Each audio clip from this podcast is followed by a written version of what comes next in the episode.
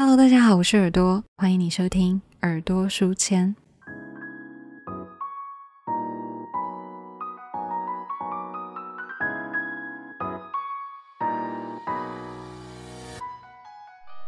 今天要介绍给大家这本书呢，它改变了我看待投资、工作还有教育的角度。今天要介绍的这本书叫做《反脆弱》，那它的副标题是在失序当中强大，Things that gain from disorder。这本书在 Greece 的评分是四点一分，在豆瓣的分数是八点一分。那我想要讲一下为什么我当初把这一本书放进书单里面。最一开始是因为，嗯，我想要讨论一点比较偏右派一点的书。因为我前面几集讨论的主题像是全民基本收入啊，或者是基金市场，我觉得立场上都比较偏左派一点点。那我想要再讲一本靠资本市场再近一点的内容，所以那时候是往这个方向去抓。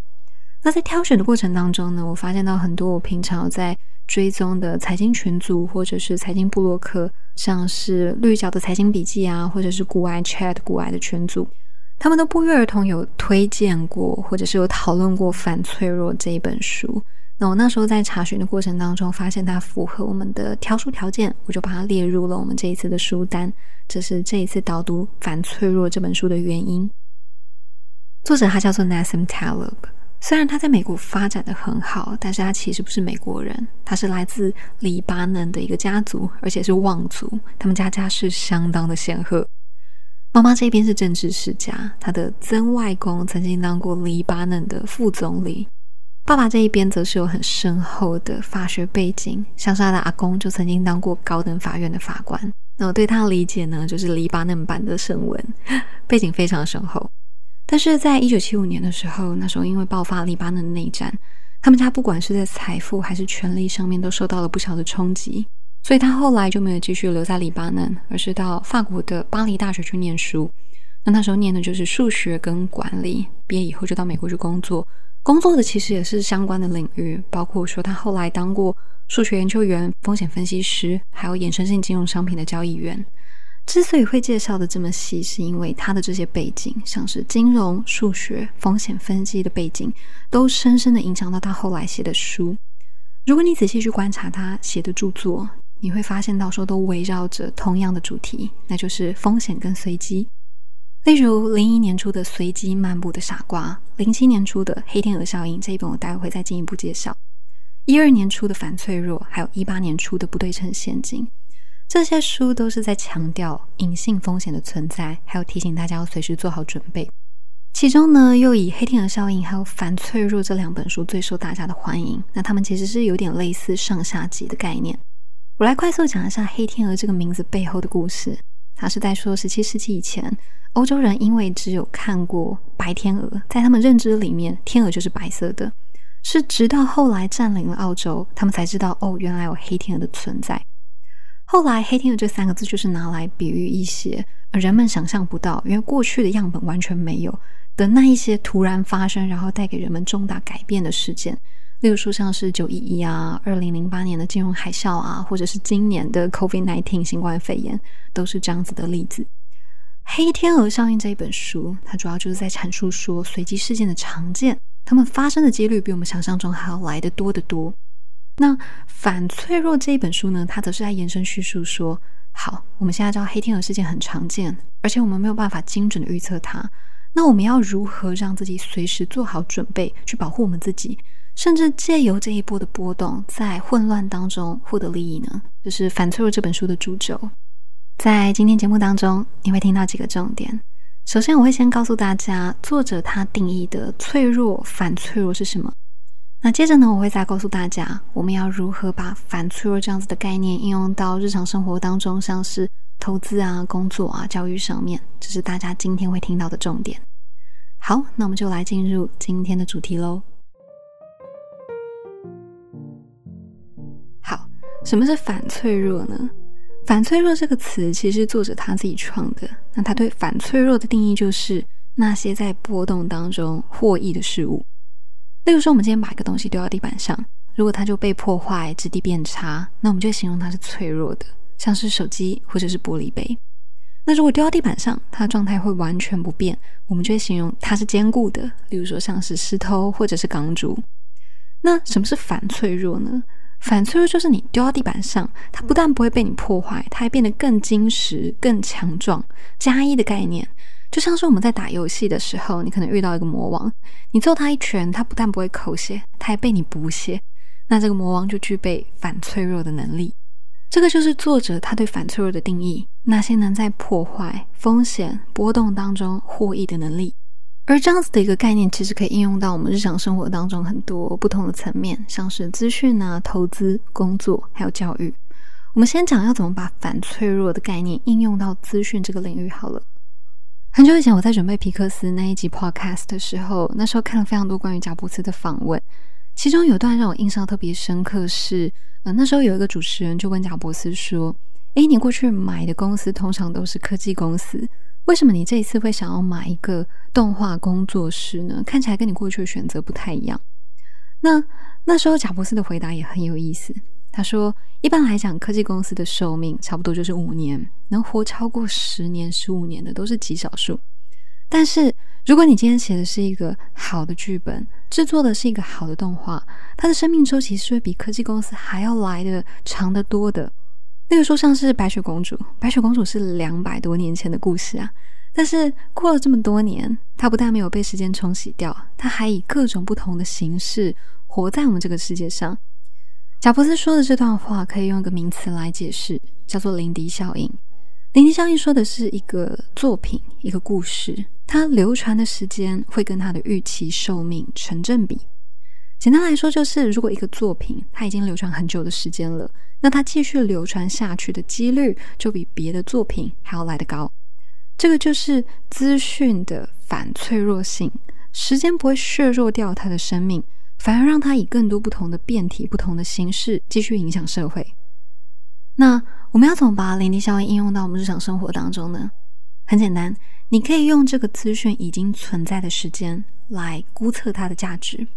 例如说，你现在看的这个新闻是可能昨天晚上刚出来的，十二个小时前的，那这很可能是一个杂讯。不是说它没有意义，而是说以长期趋势来看，这样子的一个讯息对社会或者是对我们个人，其实影响力又不大。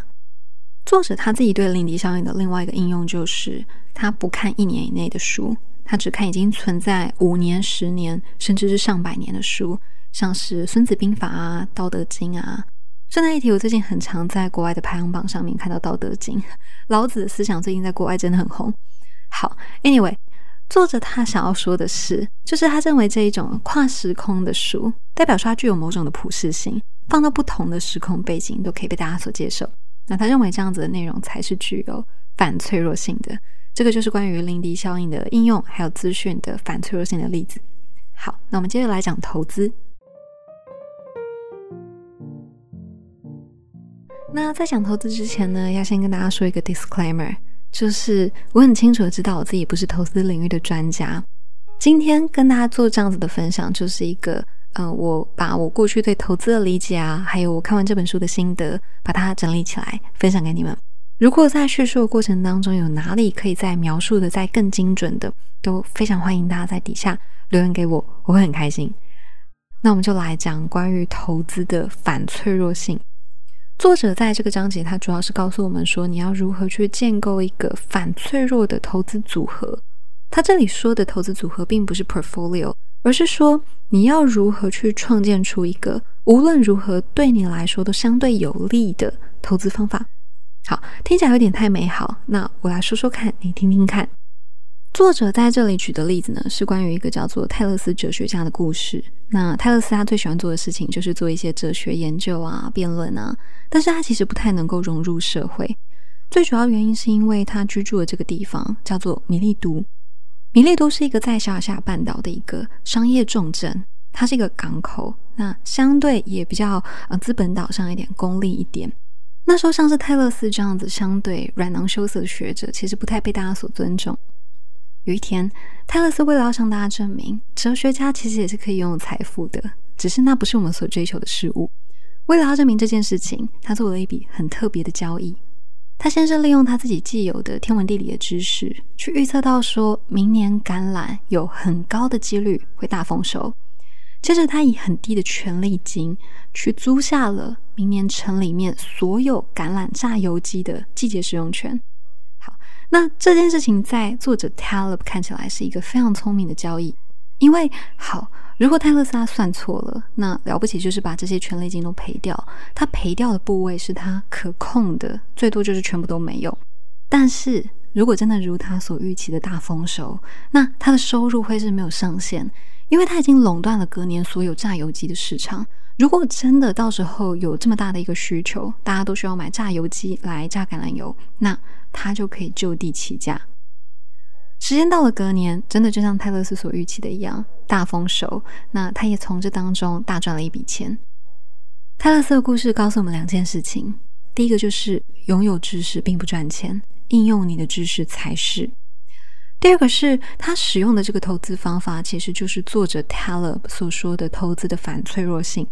他在波动，也就是收成低或者是高当中，他拥有比别人更高的获益可能性。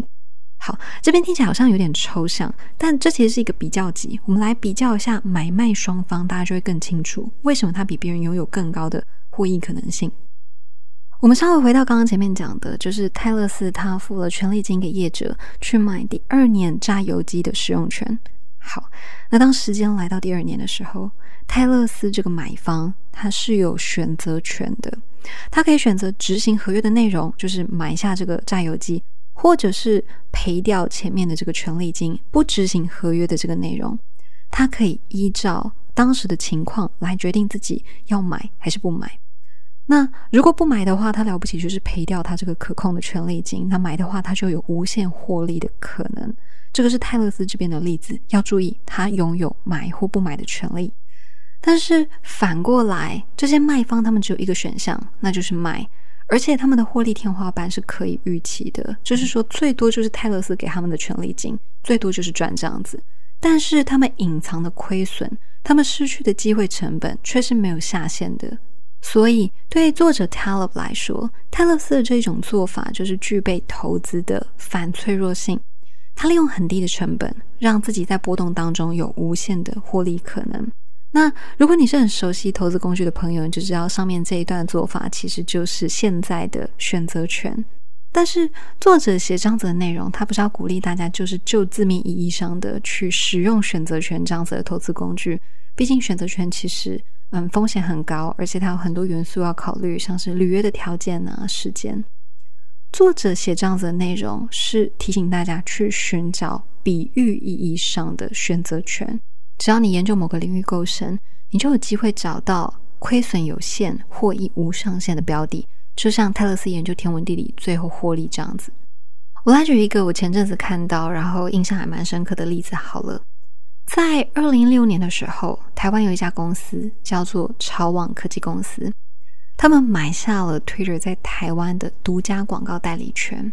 那表面上他们都一直在为这个授权金在烧钱，但是从二零一八年开始，台湾的使用者开始增加了，然后市场也开始出现需求，这为他们带来了很大的订单。这个就是反脆弱的概念。假设他们今天 Twitter 使用者降到零。那他们最多就是授权金没有，这其实也是他们可以负担的成本。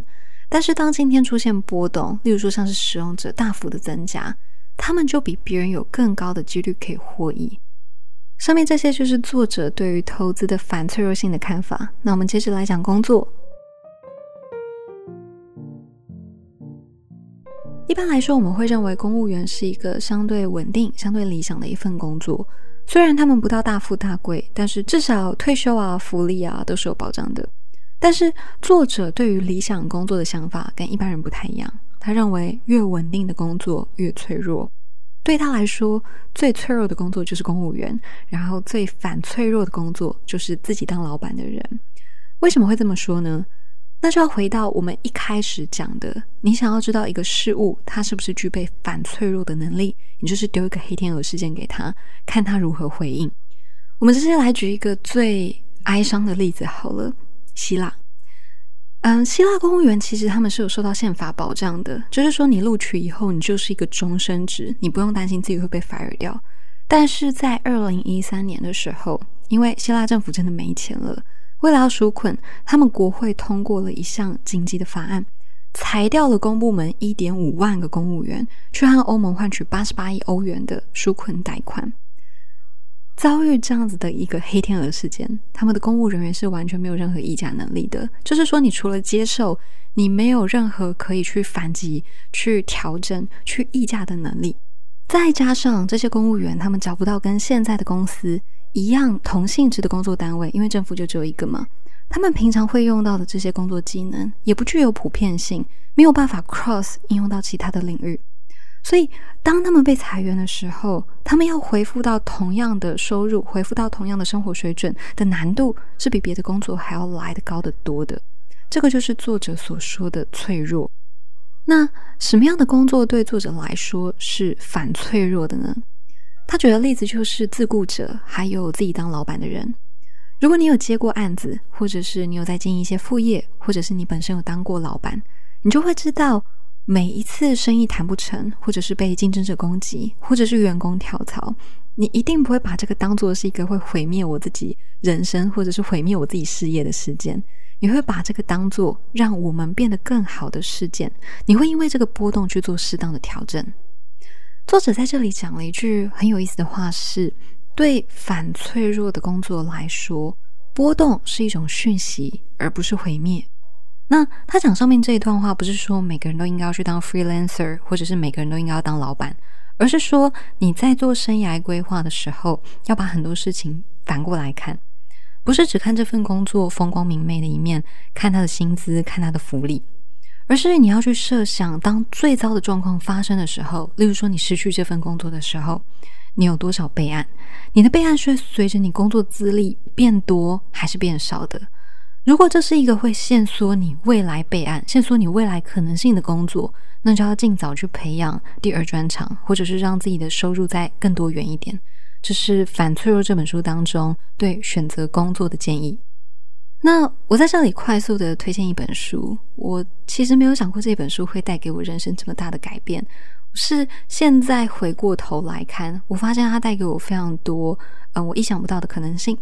这本书叫做《一键获利》，Buy Button。那可能光是看到它的书名，你会觉得这是一本很俗气的书。没有错，它就是真的很俗气。它在提供给你赚钱的管道，但是不是那种很奇怪的赚钱方式，而是它是把世界上各种不同的媒和共享平台分享出来。例如说，如果你是一个工程师，那你在这本书当中，你就可以找到媒和工程师跟业主的平台。或者是上面也有提供一些媒和英文老师跟学生，媒和配音员跟广告商。如果你是一个艺术家，不管你是画家还是音乐创作者，你都可以透过这本书提供的一些平台，把你的作品卖出去。我举一个在这本书当中我印象最深刻的网站好了，它叫做 incentive dot com 它是一个可以让厂商或者是公家单位把自己解决不了的问题抛到这个网站上面去征求高手的帮忙。像是 NASA 好几年前，他们不知道要怎么去解决食物在太空当中保鲜的问题，所以后来他们就把这个题目抛到 incentive dot com 上面。最后呢，是一个俄罗斯人帮他们解决了这个问题。我觉得最有趣的就是帮 NASA 解决问题的是一个俄罗斯人。后来这个俄罗斯人他就拿到了 NASA 给他的一万多块美金的奖金。这本书当中大部分就是在介绍这种。嗯，创新、共享、互利的平台，它没有办法让我们赚大钱，但是它会让我们跟国外的世界有一些有趣的互动，同时又可以增加工作机会。所以感兴趣的朋友都可以找这本书来看，我会把书的连接放在底下。我们来讲《反脆弱》这本书的最后一个部分——教育。我记得我们班大学毕旅的时候是去泰国，那那时候是找一家旅行社帮我们安排行程。哇，旅行社安排的行程真的非常的紧凑，从你早上几点要起床，到哪里吃早餐，一天要跑几个点，晚上几点回饭店，安排的密不透风。那时候我们班上有一个比较特立独行的朋友，我们就叫他小刚好了。小刚从一开始就很坚持说，他只有住宿还有某部分的交通会跟大家一起。其他的时间他会自己安排，那他其实也没有做太多的行前准备，他通常都是先找一个点，当天就是走到哪里逛到哪里，看起来行程是相对松散的，也花很多的时间在问路啊摸索上面。但是每天晚上，当我们在讨论一整天的旅游心得的时候，我发现他反而是这一趟下来玩的最开心的那一个。因为我们可能会觉得旅行社的某些安排，像是去嗯免税店，觉得很折磨心智。他完全没有这样子困扰，因为每个点都是他自己亲自到现场，觉得很触动他，他才进一步体验的。不喜欢的话，他就快速的换下一个。所以整体来讲，他的旅游满意度很高。在跟他聊天的过程当中，我发现跟团的这种旅行方式，反而会让自己离自己的内心更遥远。因为你从头到尾只是把别人预设好的脚本走一遍，乍看之下用别人的旅行模组，好像为自己省下了不少时间。但其实我是浪费自己的时间，把别人的喜好、别人的目的地又再走一遍而已。那这跟《反脆弱》这本书有什么关系呢？作者在这本书里面提到了一个很有趣的词，叫做“观光式的教育”。他就是在说，现在的教育产业就好像是很长一条的观光链一样，一年级的时候先到 A，二年级的时候再学 B，每个人把这一套流程全部走完，就好像我的大学毕旅一样。但是这样子一趟下来的结果就是，我们不知道我们真正喜欢什么。学校这一路上学的科目、技能，都不是我们在生活当中遇到某个难题，我们想要去解决它，进一步去寻找答案。而是体系觉得我们需要什么，然后才给我们有一个隐藏式的家长式的权威在里面。那在这样子的状况下，学生内心就很容易出现一个声音：说我是真的喜欢这些科目、这些内容吗？还是只是在这样子的教育氛围下，我学着去喜欢它？作者认为，最理想的学习方法不是那种 prescript 预设好的观光式学习。而是不设任何限制的，让小朋友去试误、去 try error，就像小刚这样子。也许这一路上他会迷路，他会搭错车，但是这些都是他自己选择来的。他会因此更加认识他自己，而认识自己，不就是教育的最终目的吗？